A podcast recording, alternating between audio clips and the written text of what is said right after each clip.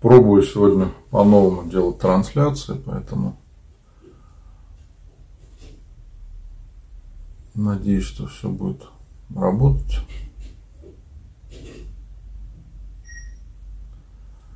А, так, секундочку. Извините, надо дверь открыть.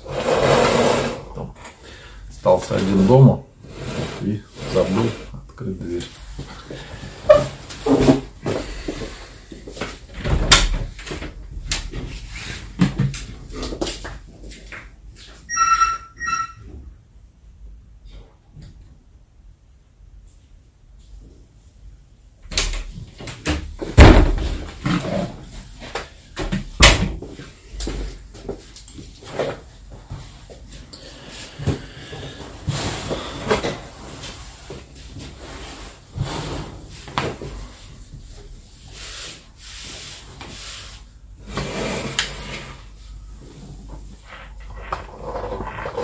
Так, все хорошо, да? видно. Не знаю, трансляцией Инстаграм. Надеюсь, звук будет лучше теперь.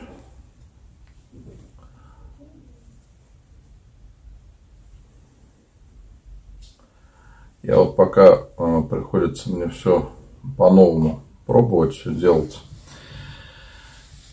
из-за этих всех изменений неприятных, к сожалению. Поэтому мне самому очень непривычно сейчас вести трансляции. Все не так работает, как обычно, как мне уже стало привычным. Поэтому прошу меня простить.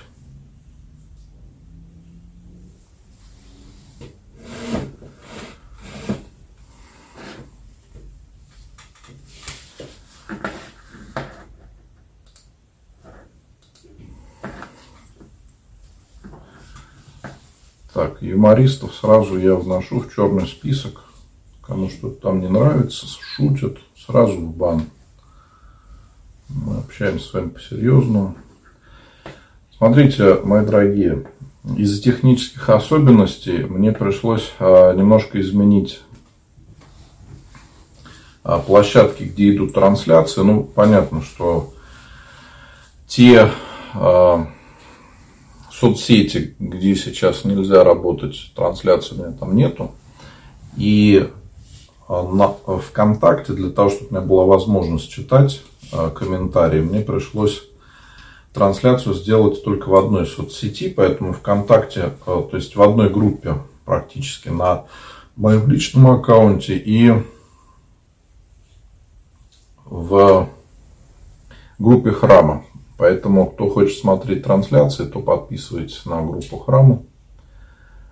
Да, вот теперь я вижу комментарии с ВКонтакте, потому что такая есть неприятная особенность э, социальной сети ВКонтакте, когда веду трансляции на несколько сообществ через э, сервис, то, к сожалению, э, сервис для трансляции, то, к сожалению, комментарии отключаются, то есть их невозможно читать. Это большой минус, конечно. Вот я раньше как-то не обращал внимания сильно на эту проблему, но вот вспомнил о ней, такое уже было. Я даже раньше приходилось обращаться в техподдержку для решения этого вопроса, но вот, к сожалению, так есть.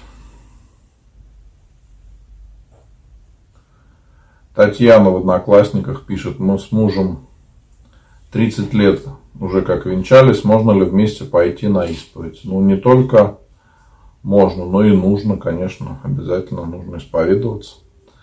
Сейчас, э, во время поста, мы больше внимания уделяем духовной жизни, поэтому, конечно, э, во время поста лучше, если мы будем исповедоваться и причащаться чаще, чем это делаем. Ну, а те, кто никогда этого не делали, э, во время поста очень хорошо будет искренне исповедоваться, причащаться.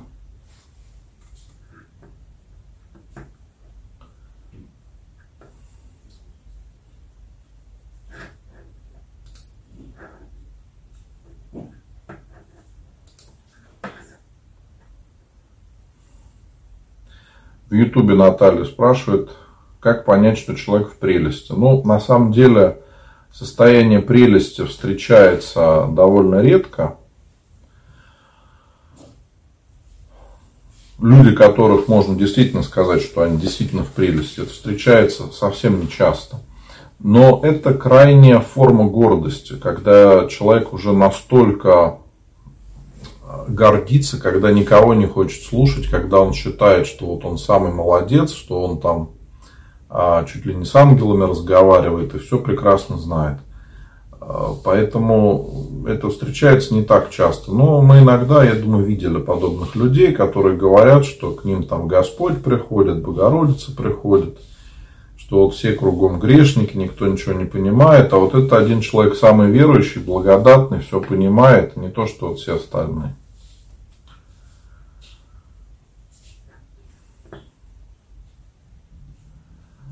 Инна пишет, первый раз хочу собороваться. Что нужно сделать? Какие молитвы читать? Какой-то особой подготовки перед соборованием не требуется. Но будет очень хорошо, если вы почитаете о том, что такое соборование. И сделайте это осознанно. То есть не просто так, да, раз там прибежал собороваться и все любое таинство нужно совершать осознанно, с пониманием того, что и зачем мы делаем. Потому что это не какое-то механическое действие, да, как э, некоторые люди, которые верят в магию, думают, что если кто-то что-то сделал, то все, сразу все получится. Нет. Э, любое таинство Божие, оно основано на вере человека в Бога и на доверии Богу. Поэтому, если мы верим в Бога, всем сердцем, то и Господь нам помогает, отвечая на нашу веру, на нашу молитву. И тогда, в зависимости от силы нашей веры, э, трансляция может... О, э, да, трансляция, извините, отвлекся на комментарий, что трансляция прервалась.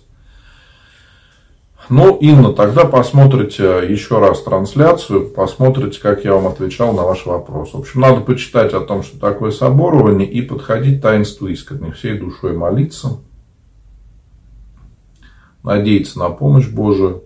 Соборование совершается во время больших постов и может совершаться в другое время, если, допустим, человек болеет и находится в тяжелом состоянии, когда ему нужна духовная поддержка, тогда можно пригласить священника домой или в больницу и совершить соборование в любое другое время. Предполагается, что если человек уже верит в Бога и искренне молится, то он уже не только соборуется, но и исповедуется и причащается. Поэтому и нету какой-то особой подготовки перед соборованием. Но все-таки э, мне бы хотелось, чтобы мы правильно понимали, что такое пост. Пост – это, можно сказать, целый комплекс э, действий духовных, которые мы должны совершать. Это не, не что-то одно – если мы говорим, что мы только постимся в еде, но при этом не молимся, не делаем добрые дела и в храм не ходим, то это нельзя назвать постом. Это можно назвать диетой, но никак не пост. А, точно так же, если мы с вами решили только прийти пособороваться, но при этом больше ничего не делаем во время поста, то пользы от этого также будет немного. Нужно стремиться делать все возможное, что в наших силах. То есть и исповедоваться, и причащаться, и собороваться, и э, добрые дела делать, читать священное писание, по мере сил поститься. Вот тогда действительно будет польза от поста, и мы будем понимать, что время это провели не зря, когда наступит праздник Пасхи, мы увидим, что не просто так это было.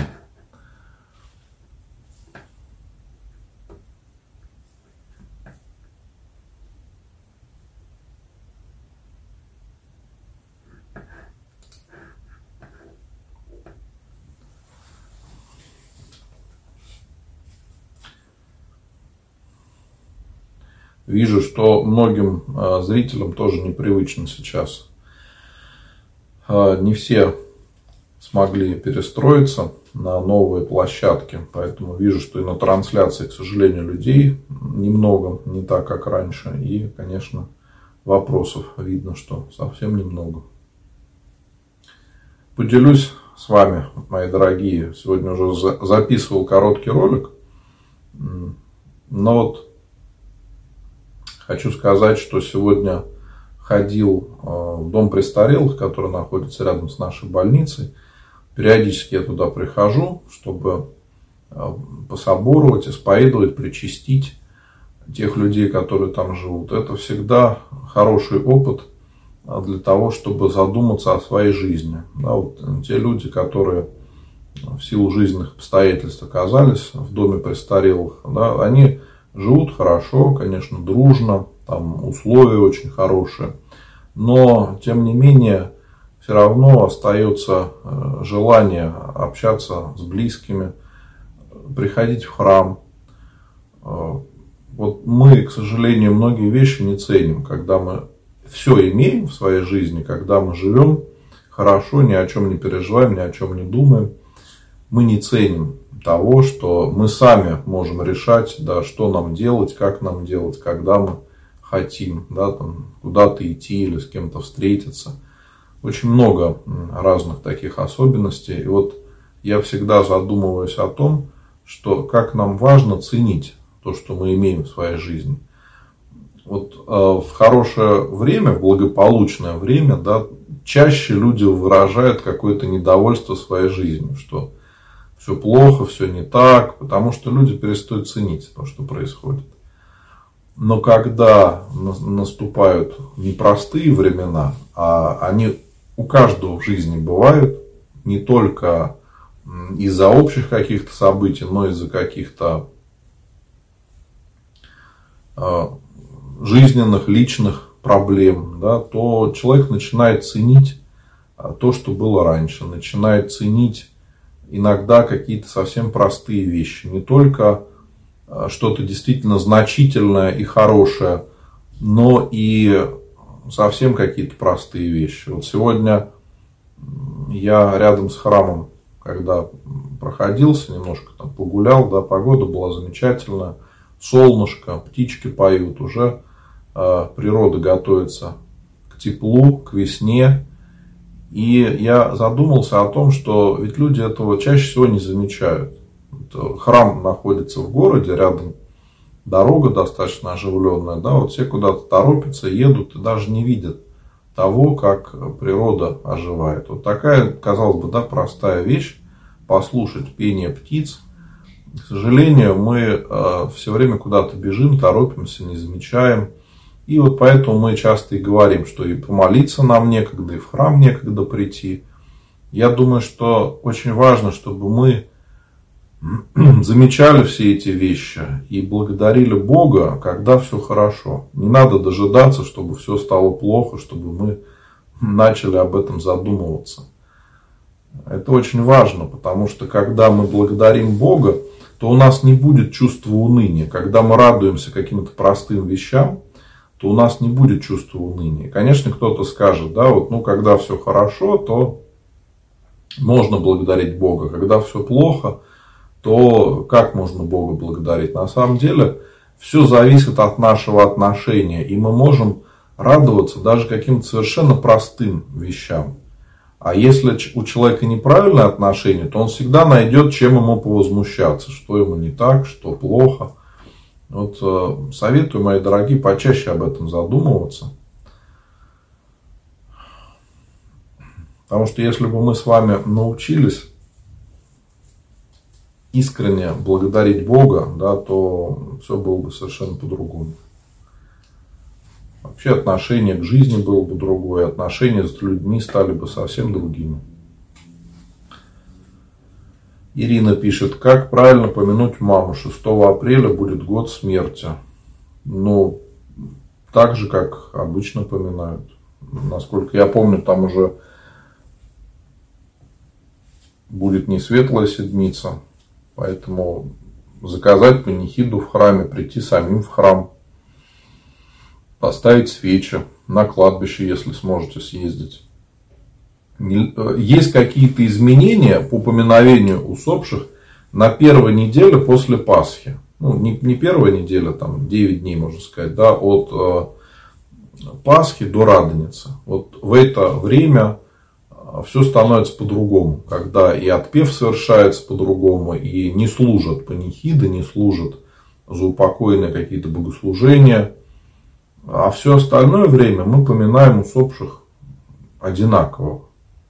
Чтобы помянуть усопшего, самое главное помолиться. Вот я очень часто обращаю внимание, что когда люди пишут, как помянуть усопшего, то чаще всего вопрос заключается в том, как организовать поминки.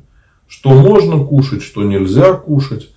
Это говорит о том, что мы забываем о душе. Мы думаем о том, как угодить родственникам, чтобы им все понравилось.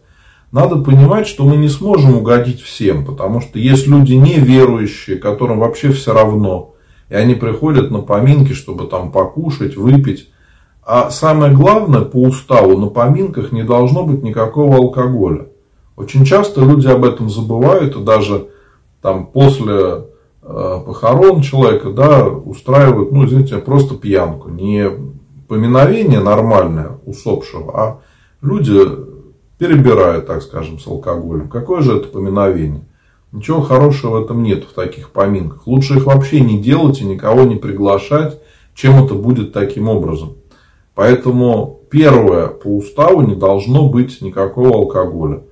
Суть поминок в том, чтобы мы после того, как побывали в храме на службе, потом на кладбище, это уже получается достаточно много по времени, чтобы мы потом,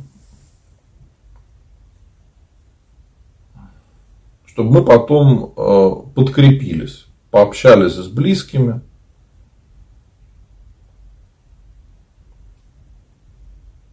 пообщались с близкими и могли немножко подкрепиться едой. И еще раз помолиться за усопших. Вот в чем суть поминок. А не в том, чтобы просто люди все собрались там и поговорили. Поэтому, в принципе, для неверующих людей поминки вообще не нужны. И не надо бояться, что там кому-то что-то не понравится. Мы делаем поминки не для родственников, а для усопшего, для, для того, о ком мы вспоминаем в этот день, кого уже нету с нами. Вот что важно нам очень помнить. К сожалению, не всегда это получается. Мы боимся зачастую, да, что что-то будет не так. Ирина, как поменять мысли? Ну, в первую очередь, надо понять, от каких мыслей вы хотите избавиться. То есть, нужно анализировать свою жизнь, анализировать свое мышление. В первую очередь, конечно, это нужно делать на исповеди, перед исповедью, думать о том, какие мысли нам приходят в голову, которые мешают нам жить, да, от чего вы хотите избавиться. А потом посмотреть, а чем их можно заменить, вот эти мысли нехорошие. То есть нужно читать что-то другое. Или вы, может быть, вообще не читали. Вот наша проблема очень часто в том, что мы не получаем какой-то новой информации, у нас одни и те же мысли в голове. И зачастую это приводит к проблемам. Когда человек говорит одно и то же, обсуждает какие-то вещи там, или новости. И чаще всего это ну, или какого-то, так скажем, среднего тона, если можно так выразиться, да, новости, или негативные, редко что-то хорошее. Вот важно, чтобы мы наполняли свой ум хорошими мыслями. Самое лучшее – это молитва, священное писание – читать святых отцов. Вот э, духовную литературу, если мы будем читать, то и наш ум будет наполняться этим. Почему в пост очень хорошо почитать Евангелие? Именно для этого, чтобы нам было о чем подумать. И, конечно, стремиться молиться. То есть, если вы видите, что какие-то мысли приходят в голову нехорошие, начинайте молиться, даже Иисусову молитву читать. Или самое краткое, Господи помилуй, про себя повторяйте, уже будет польза от этого.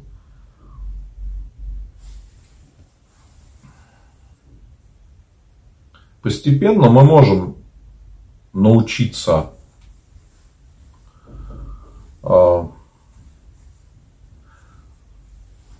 следить за своими мыслями. И когда мы поменяем свое мышление, то и жизнь наша начнет меняться. Вот как сегодня я говорил, да, о том, что мы можем бежать куда-то, суетиться и даже не замечать того, вот как сейчас природа везде оживает, готовится к весне, а можно остановить бег своей жизни, да, и посмотреть, куда мы идем, что мы делаем.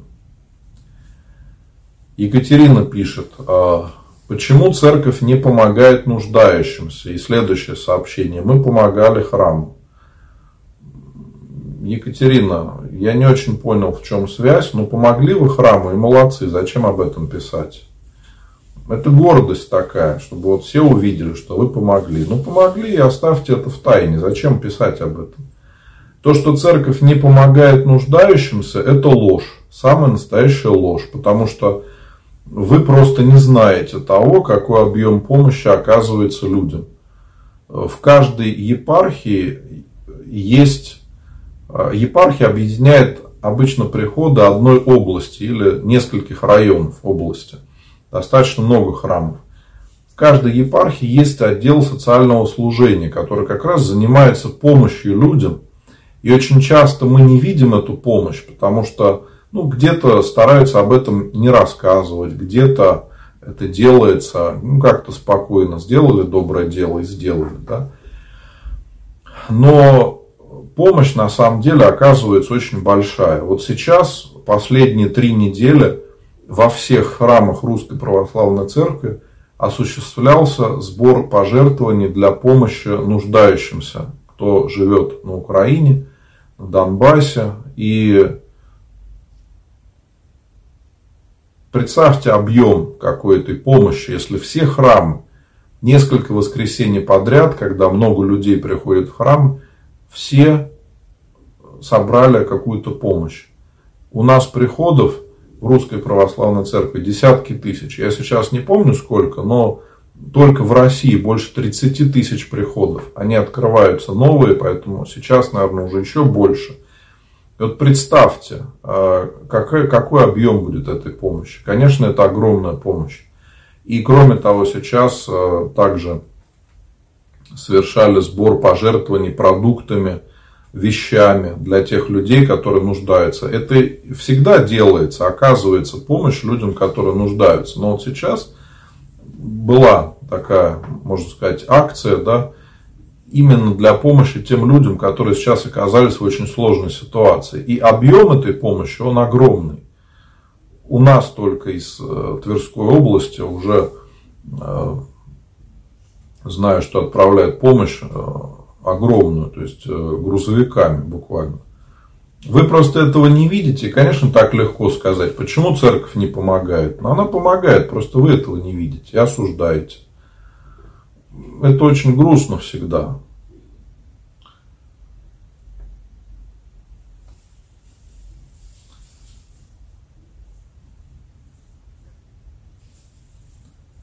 Алла спрашивает в Ютубе, можно ли отпевать человека после кремации. Какого-то запрета нету.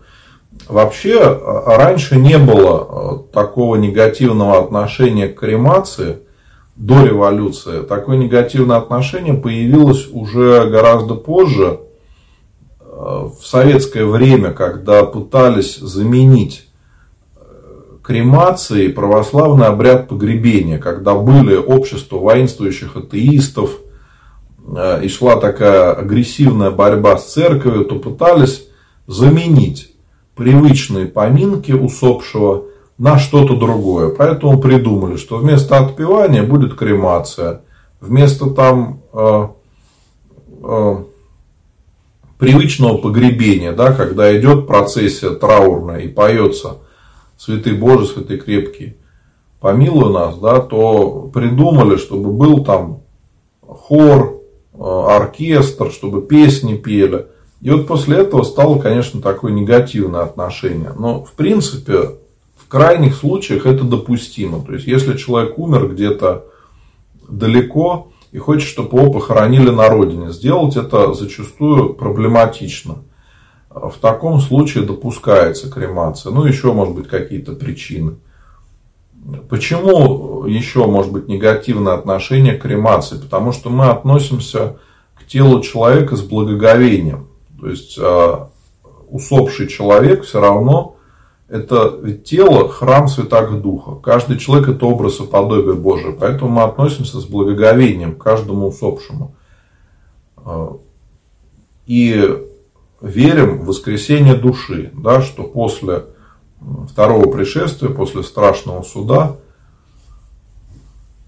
когда все люди воскреснут, те, кто жил на земле когда-либо, уже изменившись, то вот поэтому мы и относимся к этому с благоговением.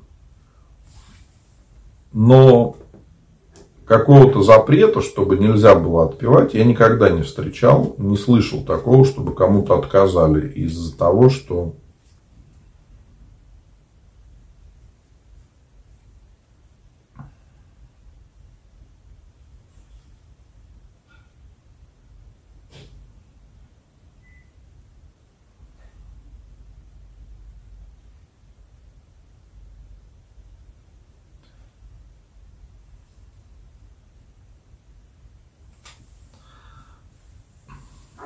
Елена пишет, грешу осуждением. Как от этого избавиться? Есть ли разница между обсуждением и осуждением? Ну, наверное, лучше сказать не, рассужде... не осуждение и обсуждение, а осуждение и рассуждение. Вы, Елена, тут никого не удивили. Я думаю, что каждый из нас, когда приходит на исповедь, то раскаивается в осуждении, потому что нам очень тяжело принять, что мир не такой, как мы хотим его видеть. И люди ведут себя зачастую совсем не так, как мы бы хотели. Поэтому нам важно учиться принимать мир таким, какой он есть. Учиться понимать, что Господь создал мир таким, какой он должен быть. И мы не сможем изменить многие вещи в нашей жизни. То есть есть что от нас зависит, что мы можем изменить, но много таких вещей, которые от нас никак не зависят, и мы их никак не сможем изменить. Поэтому нам необходимо принимать людей такими, какие они есть, и всех прощать, искренне, всей душой прощать, а, и тогда осуждение будет меньше. И зачастую мы идеализируем людей. То есть мы считаем, что вокруг нас чуть ли не святые. Все такие ангелы, только без крыльев. Все хорошие, порядочные люди. Но на самом деле мы должны понимать, что вокруг нас такие же грешники, как мы с вами. Да? Мы не лучше других. Но надо понимать, что и вокруг нас тоже не святые люди. И когда мы это начнем понимать, то и жизнь будет другой, она будет меняться. Потому что мы не будем так часто разочаровываться. То есть, когда мы сами себе придумываем то, чего нету, то, конечно, мы будем разочаровываться. Но если мы с вами правильно оцениваем то, что происходит, то и разочарования не будет никакого. Поэтому нужно просто учиться принимать людей такими, какие они есть. Что они могут быть не всегда хорошие, не всегда исполнительные, не всегда пунктуальные, могут обмануть может быть, не специально, может быть, в силу каких-то своих там причин, да, но не, не сдержать слово. А разница между рассуждением да, и осуждением в том, что когда мы рассуждаем о чем-то, то мы э, не смешиваем грех и человека. То есть мы можем сказать, что вот этот человек страдает алкоголизмом, да, у него тяжелая ситуация, вот, ну как-то хочется ему помочь, да, что можно сделать? То есть мы, с одной стороны, констатируем этот факт, да, то, что ну, не, если человек выпивает, всем это видно, да, что есть проблема. А другое, когда мы скажем, да, вот он алкоголик, он такой нехороший человек, уже все там, ничего ему не поможет. Вот мы уже осудили. Большая разница, да, то есть в, одном, в одной ситуации мы понимаем, что человек действительно страдает от какого-то греха, и мы хотим ему помочь, и делаем это для того, чтобы найти выход. То есть рассуждаем для того, чтобы, может быть, подумать, как ему можно помочь. А другая ситуация, когда мы не хотим помочь, а просто хотим, э, можно сказать, ярлык на человека поставить, что вот он такой грешник, он вот это делает и все. Э, и нам нужно стремиться избегать осуждения, потому что зачастую Господь попускает нам впасть в те же грехи, которые есть у тех людей, которых мы осудили. Такое тоже иногда встречается, довольно забавно такие случаи бывают. Но вот я действительно реально знаю, да, такие случаи, что там человек взял, осудил другого, что вот он какой там алкоголик, напивается, что-то еще. Проходит там несколько дней, и тот, кто осуждал, сам впал в такой же грех. в котором осуждал другого. Понимаете? То есть, э, как только мы начинаем гордиться, как только мы начинаем думать, что мы вот такие молодцы, не то что другие люди, то все, здесь сразу будут проблемы.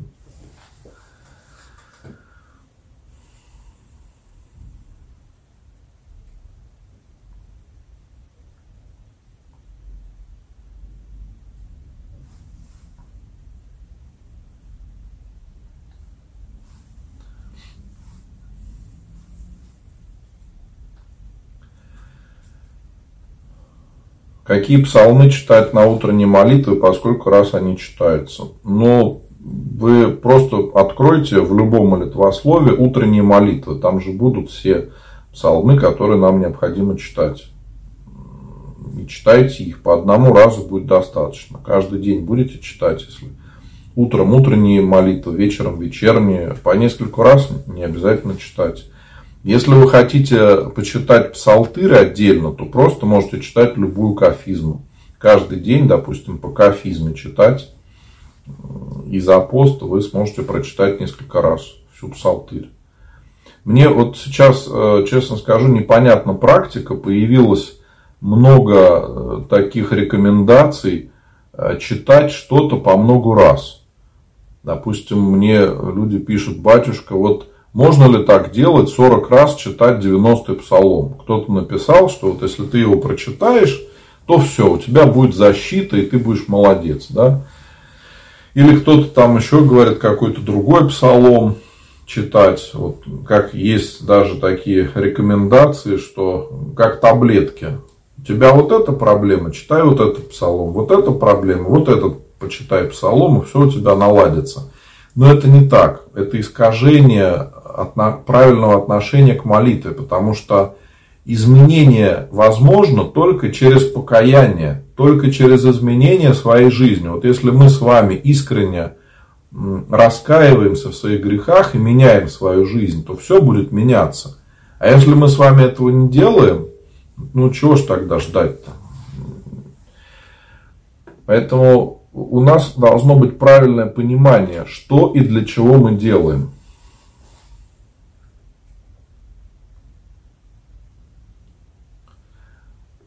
Какую молитву можно читать от страха и тревоги? Ну, когда, вас оказ... Э, когда вы чувствуете, что на вас наказ... накатывает вот это состояние страха, лучше всего читать Иисусову молитву, потому что нужно очень быстро начать молиться, чтобы отвлечься просто. Просто говорите или Иисусову молитву, или самое краткое зачастую, потому что в состоянии страха человек не сможет вспомнить какие-то длинные молитвы, можно почитать э, просто «Господи помилуй, Господи помилуй», повторять про себя. Можно почитать молитву «Отче наш». Она тоже достаточно короткая, всем известная. То есть здесь не столь важно, какую молитву мы читаем, а важно, чтобы мы обратились к Богу за помощью. Во-первых, мы отвлекаемся, переключаемся на что-то другое, а во-вторых, мы просим помощи Божией. И если делаем это искренне, то, конечно, Господь нам дает возможность избавиться от страха.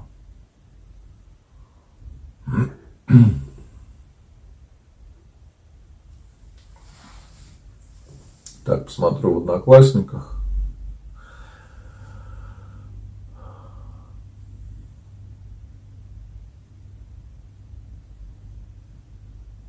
Мы хотим с женой повенчаться. Я был венчанный, а она постоянно ходит в храм, и ей уже отказывают причащение.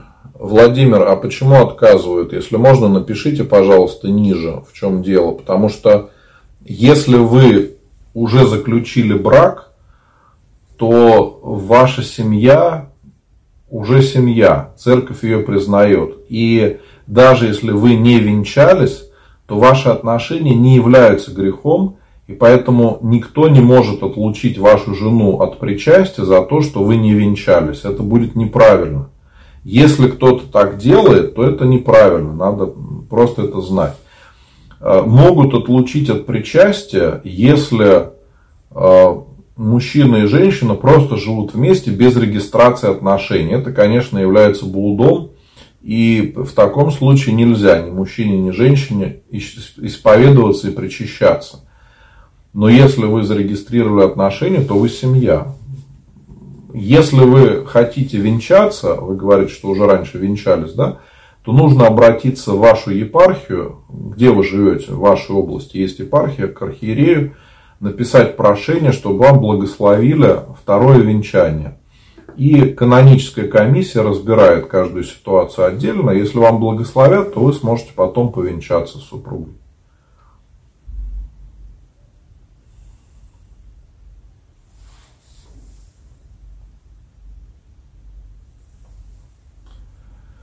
Часто снятся родители. Хожу в церковь, поминаю их, что, что им нужно. Татьяна, ничего не нужно, вы просто скучаете по ним, поэтому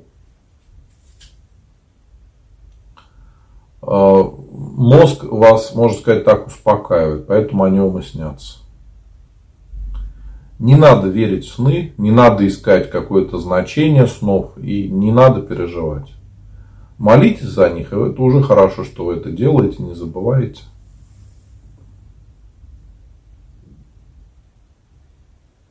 В каком возрасте лучше крестить детей? Я думаю, что чем чаще, тем лучше. Э, чем быстрее, тем лучше. Потому что, к сожалению, иногда бывают случаи детской смерти. И вот это самое грустное, когда ребеночек умирает, а родители ничего не могут сделать. Ни помолиться за него в храме, да, ни записочки за него писать, чтобы помочь ему вечной жизни. Это всегда очень тяжело для родителей. Но э, самое важное, что мы сможем ребенка с детства воспитывать в православной вере. То есть он не просто будет смотреть, как мы сами молимся, а будет видеть, как родители молятся, как они в храм приходят, и все будет уже совершенно по-другому. Ребенок тоже сможет причащаться, э, и уже с детства будет жить с Богом. Поэтому я все-таки за то, чтобы крещение совершалось как можно быстрее. Люди злые и забыли Бога. Ну, не все, Алена. Много разных людей, поэтому все по-своему живут. Много в мире хороших, добрых людей.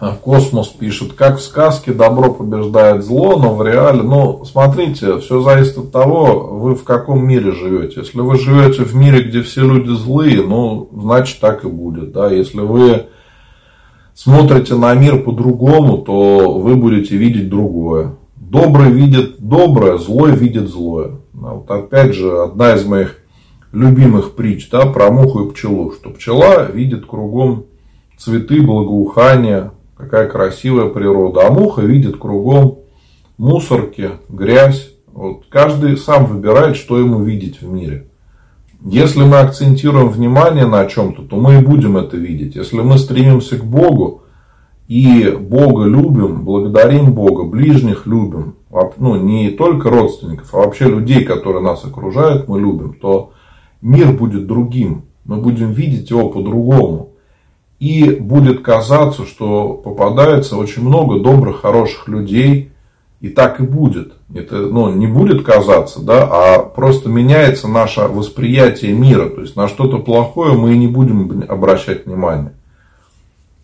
А если, конечно, мы стремимся всегда плохое видеть, то да, мы будем жить среди злых людей, все будет плохо. Но это наш выбор.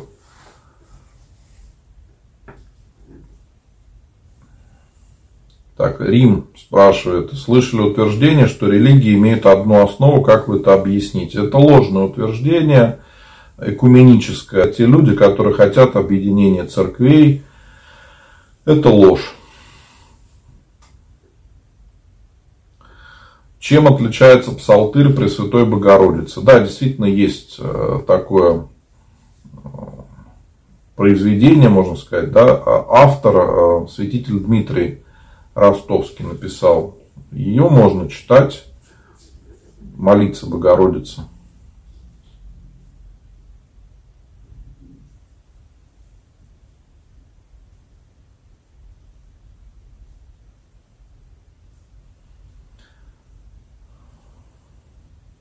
Наталья Скорова, ну напишите мне в личное сообщение на трансляции, я не буду на ваш вопрос отвечать.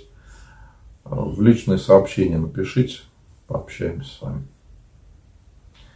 Мы не можем найти крестных для ребенка, можно ли крестить без них. Это будет неправильно, поэтому продолжайте искать, молиться. Я уверен, что найдете. Встретились два человека, ему 80, ей 70, стали жить вместе, но расписываться не хотят. Считается ли это, что они живут в блуде? Если они живут вместе как брат и сестра, то это не считается блудом. Если, конечно, они живут вместе как муж и жена, то да, это будет уже блудом.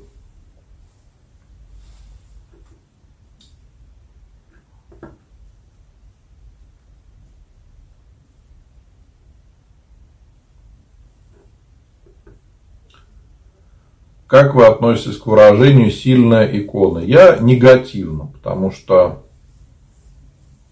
сейчас часто в интернете распространяют такие э, публикации, что вот сильная икона, сильная молитва, но это все такие магические выражения, понимаете? Это значит, человек не верит в Бога, то есть он хочет заставить Бога сделать так, как ему надо. Вот он перед сильной иконой помолится и все – и значит, Бог обязан сделать, как надо человеку. Это говорит о большой гордости и отсутствии смирения. Мы ведь как обращаемся к Богу со смирением, как к любящему Отцу. Если мы делаем это искренне, то и проблем не будет никаких мы обращаемся к Богу искренне и готовы принять любой исход. Мы добавляем всегда, но будет воля Твоя, Господи, а не меня грешного. Если же мы не готовы так делать, то да, люди будут искать самую сильную икону, чтобы молитва точно подействовала. Но это не православие, это просто магическое отношение. То есть человек с таким же успехом мог бы прийти к какому-нибудь, не знаю, там камню, или дереву, или какому-то целителю. И точно так же найти самого сильного, кто ему поможет. Ну, а здесь просто меняется все это на икону. Или на святыню какую-то. Ну, это же абсолютно неправильно. Как надо готовиться к исповеди? Ну, написать свои грехи, можно на листочке подумать, в чем мы хотим покаяться, искренне раскаяться, узнать, когда будет исповедь и прийти в храм. Яна, ну без крестных вы, скорее всего, не сможете крестить, поэтому надо искать. Что я тут еще вам скажу?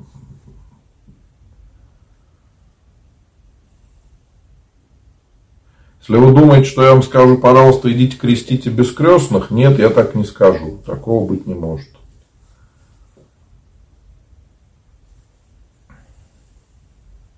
Хороший э, вопрос. Елена задает. Исповедуюсь, причащаюсь, но стала замечать грехи своих подруг, такие как осуждение. Почему я на этом акцентирую внимание, ведь нет безгрешных людей. Но э, начался пост, и очень часто мы во время поста замечаем то, что раньше не замечали. То есть э, мы начинаем, когда поститься, мы строже относимся к себе, меняем образ жизни – а наши близкие зачастую не очень верят в Бога или не верят совсем. И они-то живут так же, как они жили. И потому что они не изменили своего поведения, а мы начинаем за собой больше смотреть, то мы начинаем следить это и видеть в них. Это очень часто бывает, тут не надо этого пугаться, не надо удивляться, ну, надо стремиться избавляться от этого, чтобы смотреть на себя, не на других людей, а в первую очередь на себя.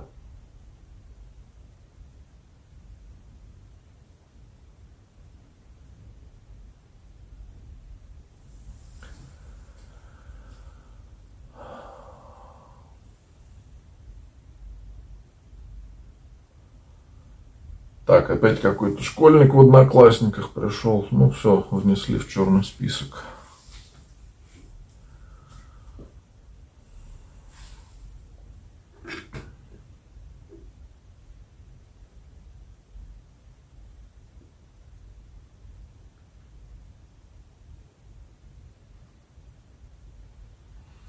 Э, Олеся, напишите в личные сообщения подробнее ваш вопрос. Вот на ютубе вы смотрите меня, там есть контакты.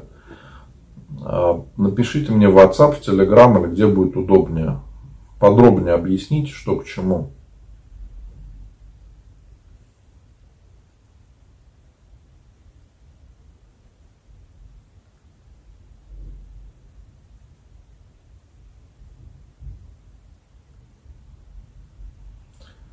Можно молиться при любой свечке или только церковные должны быть? Ну, конечно, церковные, потому что церковная свеча, она освещается, освещается молитвой и окроплением святой водой. То есть есть чин освящения церковных свечей, и э, когда свечи изготавливаются, потом их освещают.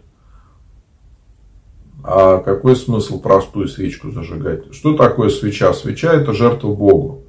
То есть мы ставим свечи, а, чтобы что-то пожертвовать Богу. Поскольку у Бога и так весь мир, у него все есть, да, то мы делаем это больше для себя. Это наше выражение такой жертвенности Богу. И, конечно, молитва.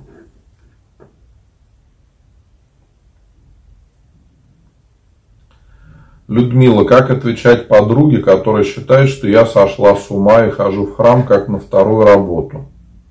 Она не понимает, что я не могу не молиться. Ну, как спокойно. Разные люди, разные мнения. Если она так думает, то, скорее всего, это не подруга. Это может быть ваша приятельница, но явно не подруга. С такими недобрыми мыслями, нехорошими. Старайтесь меньше с ней общаться. Объясните, что это ваш выбор. Вы же ее не заставляете а, в храм идти. Ну и пусть она вас не трогает. То есть объясните ей, что если ты хочешь продолжать общение, то мы можем с тобой общаться, но тогда не, не трогай вопросы моей веры. Если ты будешь продолжать там, пытаться меня унизить за то, что я верю в Бога и хожу в храм, или пытаться как-то иронизировать над этим, то нам придется прекратить общение. Вот и все. Не надо никогда бояться отстаивать свою точку зрения. Это слабость, э, какое-то, ну не лицемерие, а малодушие, наверное, зачастую не позволяет нам жить полноценной жизнью. То есть мы думаем, как бы кого-то не обидеть, а как бы кто-то чего-то не подумал. Из-за этого мы живем не своей жизнью. Мы делаем не то, что мы хотим, а делаем то, что там нужно другим людям. Но если мы с вами будем стремиться к Богу и будем ориентироваться не на то, что людям хочется, а то, что будет угодно Богу, то, конечно, мы не будем никому нравиться. Посмотрите историю, когда начинаются какие-то проблемы в стране, то зачастую проблемы начинаются у верующих людей. Искренне верующих людей начинают притеснять в первую очередь. Потому что это люди независимые, они стремятся не в земное какое-то царство, да, а в царство Божие, ко Христу. И поэтому для искренне верующих людей совершенно другие э, ориентиры в жизни. И вот нам нужно стремиться к этому. Не, боя, не, не бойтесь, что мы потеряем кого-то из людей, которые к нам относятся плохо.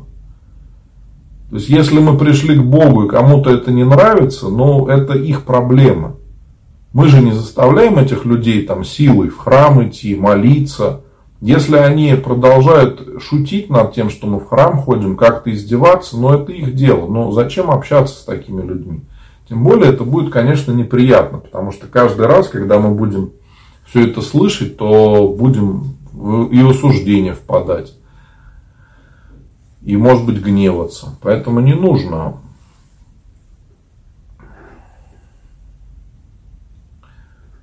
э, не нужно общаться с такими людьми.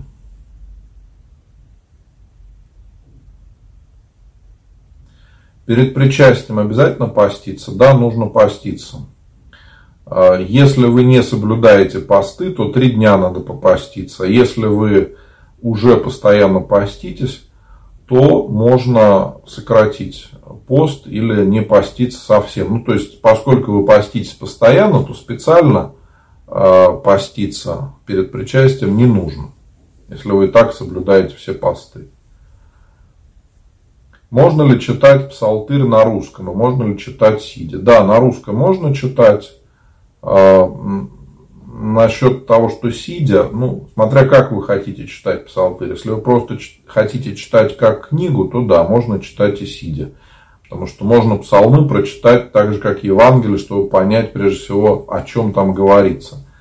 Если мы хотим читать псалтырь как э, молитву, то, конечно, тогда нужно читать стоя. Потому что есть э, порядок чтения псалтыря и о здравии, о покоении. Это уже молитва. Конечно, тогда надо стоя читать.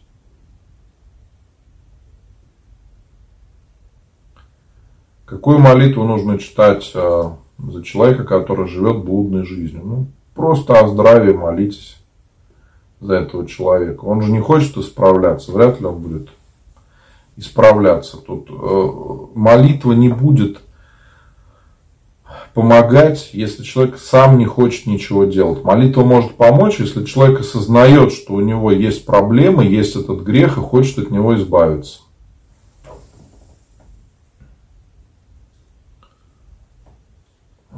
Так, Александр, ну вы же духовно больной человек. Зачем вы пришли на трансляцию? Всего доброго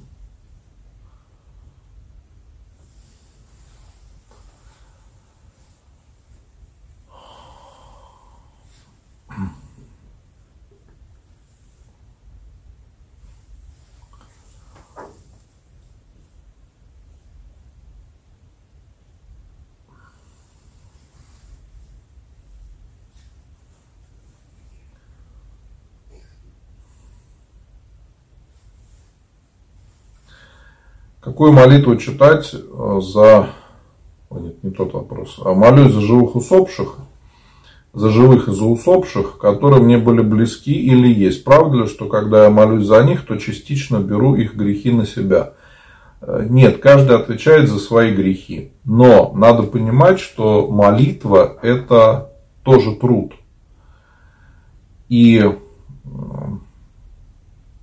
кажется, Силуан Афонский говорил, да, что молиться – это кровь проливать. Если мы искренне молимся за другого человека, это огромный труд. И надо понимать, что мы с вами не святые. Когда люди, бывает, начинают там молиться за всех подряд, думая, что вот они такие молодцы, что они там за всех всех молятся, всех спасают, это гордость. Поэтому я все-таки за то, чтобы мы стремились к какому-то минимуму, чтобы мы молились только за близких, за тех, за родственников, кого мы знаем. Нужно молиться за всех подряд.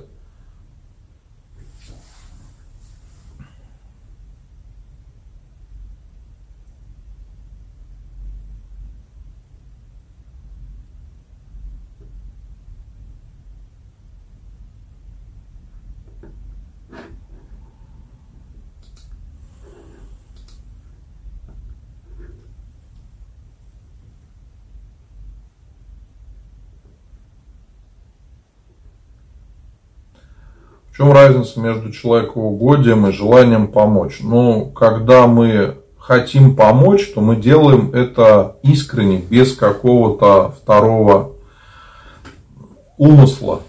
Просто хотим помочь. А когда человекоугодие, то человек делает что-то э, с целью получить какую-то выгоду, угодить другому человеку. Что вот я сейчас ему сделаю доброе дело, и он мне будет должен я ему тогда потом напомню через какое-то время, что вот я ему помог. Этому большая разница, когда мы искренне помогаем, а когда пытаемся кому-то угодить, чтобы получить какую-то выгоду.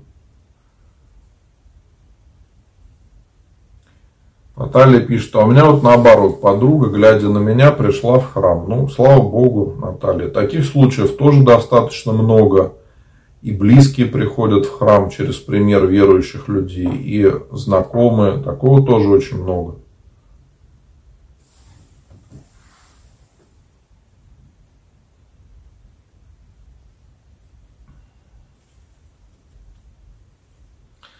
Можно ли слушать вечерние молитвы, лежа в постели, а не читать? Но это будет неправильно.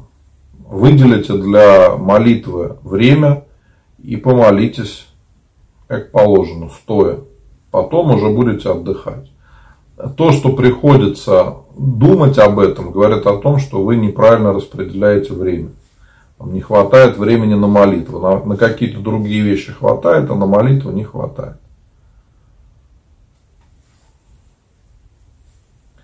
Если тяжело стоять, когда читаешь Акафист, просто потому что физически лень или новоначальный, можно ли читать сидя? Я бы не стал так делать. Если вы новоначальный, то не надо читать Акафисты. Научитесь вообще хотя бы немножко молиться сначала по силам. Потом, когда сможете стоять, тогда уже можете читать Акафист. А так что это? Вы хотите читать Акафист, а постоять не хотите 20 минут? 30, пока там читаете его. Ну, это как-то странно. Начните хотя бы каждый день читать утренние и вечерние молитвы. Это минимум.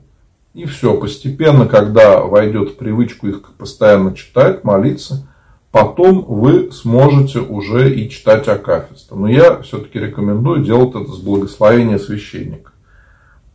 Потому что иногда люди неправильно выбирают себе молитвенное правило, возникают проблемы, и удивляются, почему вера не укрепляется. Потому что неправильно что-то делают.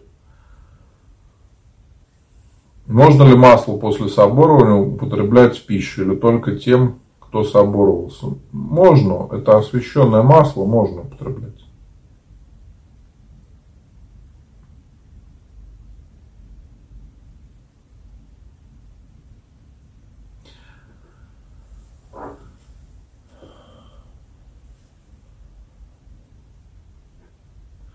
бояться обидеть это человекоугодие, ну, не обязательно. Если вы просто не хотите человеку боль причинить, ну, почему это человекоугодие? Это просто нормальное отношение. Бывают такие ситуации, когда можно человека обидеть на ровном месте. Если мы не хотим этого делать, ну, при чем здесь?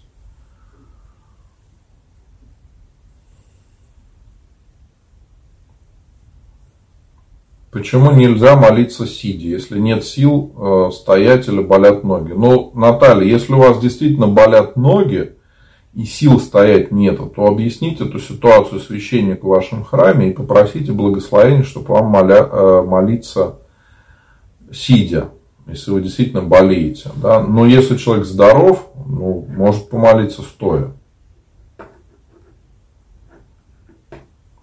Если уже взяли благословение на Акафист, надо его читать. И читать надо правильно, стоя. Никто вас не благословлял сидя читать Акафист. Читайте его стоя. Это вот э, отвечаю человеку, который придумал себе какой-то странный ник, боится имя свое назвать, и спрашивает, можно ли ему сидя читать Акафист. Нельзя этого делать. Акафист в переводе на русский язык означает стояние.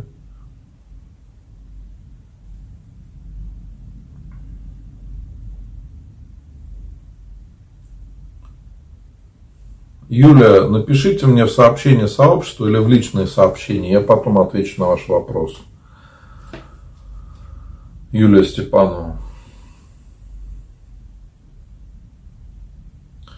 Соблюдая пост, но растительное масло употребляя. Это грех, ну, это не является каким-то страшным грехом, но это нарушение устава, потому что на самом деле мы все с вами нарушаем устав, потому что тот э, пост, который предписывается нам, он очень строгий и рассчитан прежде всего на монахов. Мы не монахи. И нету какого-то отдельного поста для мирян, которые живут на какой-то, ну, живут современной жизнью очень быстро. Если какая-то работа есть тяжелая, то конечно, здесь нужно смотреть, чтобы не было никакого вреда организму. Поэтому, по сути, мы все с вами нарушаем пост.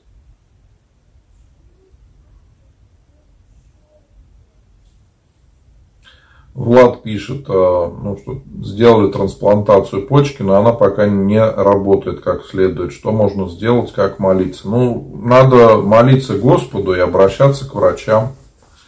Самое главное.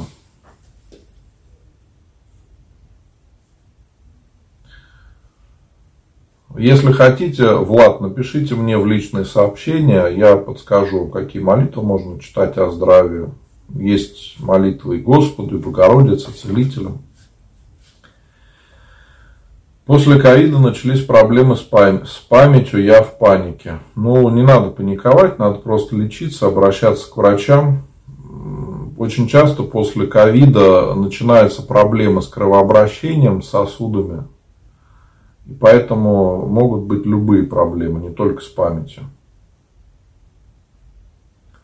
Надо ли обычному человеку прочитать устав церкви и знать его? Ну, полностью вряд ли кто-то из простых людей знает устав. Даже священники не все знают устав полностью, потому что там очень много разных э, редких случаев, да, как что правильно делать, ситуаций каких-то. Поэтому есть, конечно, такие люди, знатоки устава, которые всегда знают, что и как надо делать. Но большинство людей знают какие-то основные вещи, с которыми сталкиваются каждый день. Да, там, ну, как поститься, как подготовиться к причастию, как исповедоваться. То есть, ну, я думаю, что для большинства людей этого достаточно.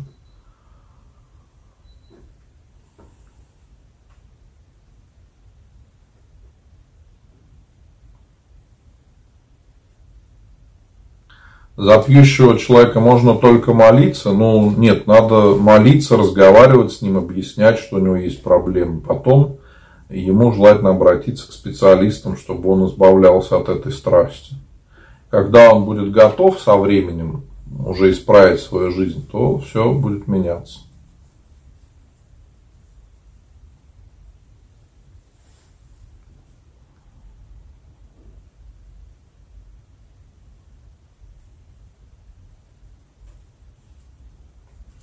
Иван, что делать, если человек наглеет на работе, заручился поддержку руководства едет на твоей шее? Как изменить ситуацию? Ну, нужно поговорить с руководством и с этим человеком. И понимать, что на работе мы работаем, не дружим, не строим какие-то интриги, да, мы работаем, каждый выполняет свои обязанности. У вас есть должностные инструкции, распорядок, вот э, его и соблюдайте. И нужно, чтобы руководство было в курсе того, что происходит. Если, конечно, руководство не будет вас поддерживать, а будет поддерживать вашего коллегу, ну, может быть, стоит сменить работу, потому что зачастую, если в коллективе складывается такая неприятная ситуация, то ничего хорошего в этом нет. Вы можете там остаться, работать, но ситуация будет ухудшаться, скорее всего.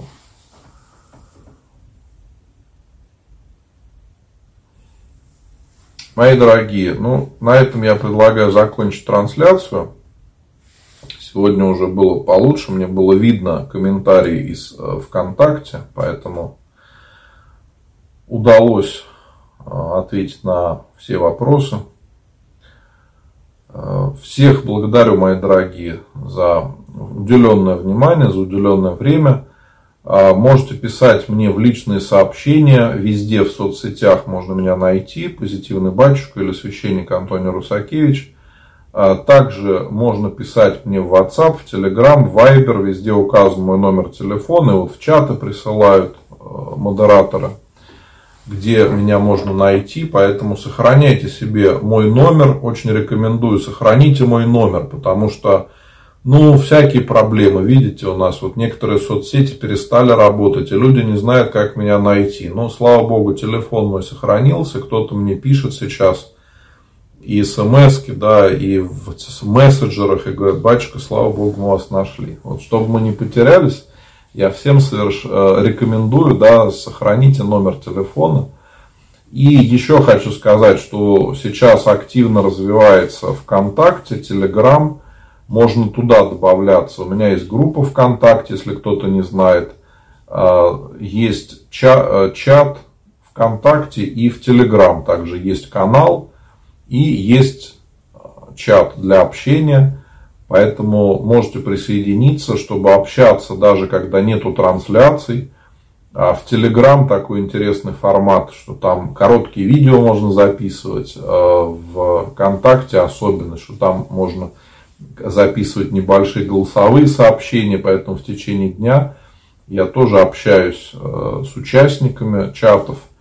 э, отвечаем на вопросы какие-то, иногда там молимся друг за друга, когда какие-то сложные жизненные ситуации возникают, то просим друг друга помолиться. О близких это тоже очень важно, чтобы была общая молитва друг за друга. Но вообще, мои дорогие, нам надо не унывать. Самое главное, чтобы мы с вами стремились видеть во всем хорошее, видеть, что Господь рядом, и благодарить Бога за каждый день. Тогда любые трудности, которые будут, мы сможем спокойно пережить. Да, бывают сложные периоды в жизни, никуда от этого не денешься, жизнь она разная, но можно все пережить с Божьей помощью и с правильным отношением к жизни. А если мы будем неправильно смотреть на жизнь, то даже какие-то небольшие проблемы, они будут выбивать из колеи, и мы будем впадать в уныние. А это неправильно, потому что в унынии человек не может молиться Богу всей душой. Ну и еще напоминаю, что у нас следующая суббота будет заупокойная, родительская. Мы будем молиться за усопших, за тех, кого нету с нами – я буду совершать божественную литургию в храме, поэтому вы можете написать записочки о ваших близких. И о здравии, и о упокоении я обязательно помолюсь. И на литургии, и за усопших на панихиде. Ну и также в субботу я буду совершать молебен. Молебны, молебны, которые я служил, когда не было поста, они будут также совершаться в субботу, по субботам. Поэтому пишите записочки, обязательно помолюсь о ваших близких. Ну и э, на этом, мои дорогие, будем прощаться. Я всем желаю Божьей помощи. И если есть возможность, то расскажите друзьям и знакомым, близким о том, где меня сейчас можно найти. Потому что многие люди действительно потерялись, не знают, как быть. И нам нужно сейчас подсказывать друг другу, э, там, как пользоваться чем-то, да, где какую кнопку нажать, как что настроить. Зачастую так, такая вроде небольшая помощь, а на самом деле она очень серьезная и нужна для многих. Всего доброго, мои дорогие.